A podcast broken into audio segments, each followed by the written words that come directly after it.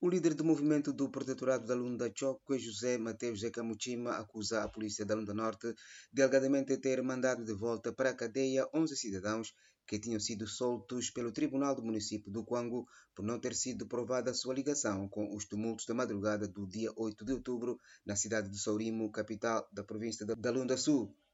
Em conversa com a Voz da América, Zeca Muchima disse estar preocupado com o facto de os mais de 200 cidadãos continuarem presos sem culpa formada há mais de duas semanas. Quando ouvidas também, foi, eh, havia hipótese de que eles podiam ser soltas, mas depois no sábado foram todas essas pessoas encaminhadas para o Dundo. Não temos até agora nenhuma informação mas como cidadãos da Lunda estamos preocupados.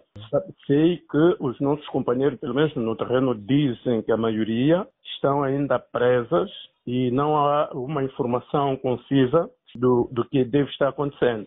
É, o que, a informação que tenho mais bem claro são das 16 pessoas que saíram do, do Cafunfo. É, entre eles, temos 11 pessoas que são do movimento português que não têm nada a ver com o que aconteceu que tinham sido eh, detidas eh, em Cafunfo e agora foram levadas para o Dundo. Não é. sabemos de, de, que são a, qual é a acusação que pesa sobre esses também. Na, ainda não houve nenhum julgamento, pelo menos duas informações que temos até hoje o ativista Jordão Mocambinza também manifestou-se desapontado com a prisão dos cidadãos sem culpa formada, afirmando tratar-se de um ato que atenta contra a liberdade de manifestação consagrada na Constituição.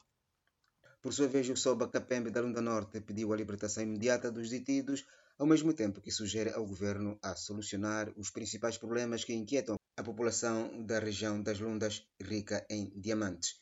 A Voz da América tentou sem sucesso ouvir o porta-voz da Polícia Local, Superintendente Florencio de Almeida. Na passada semana, aquela patente da Polícia Nacional havia assegurado que o Tribunal da Corporação iria levar a julgamento sumário 140 dos 200 cidadãos e que 40 outros iriam ser encaminhados ao Ministério Público e ao Juiz de Garantias para a legalização da sua situação carcerária e aguardar por um processo de querela de recordar que o ministro angolano da Defesa e veterano da Pátria, João Ernesto dos Santos Liberdade, advertiu há uma semana que o governo não iria permitir que grupos de cidadãos possam inverter a ordem. Venâncio Rodrigues, Voz da América.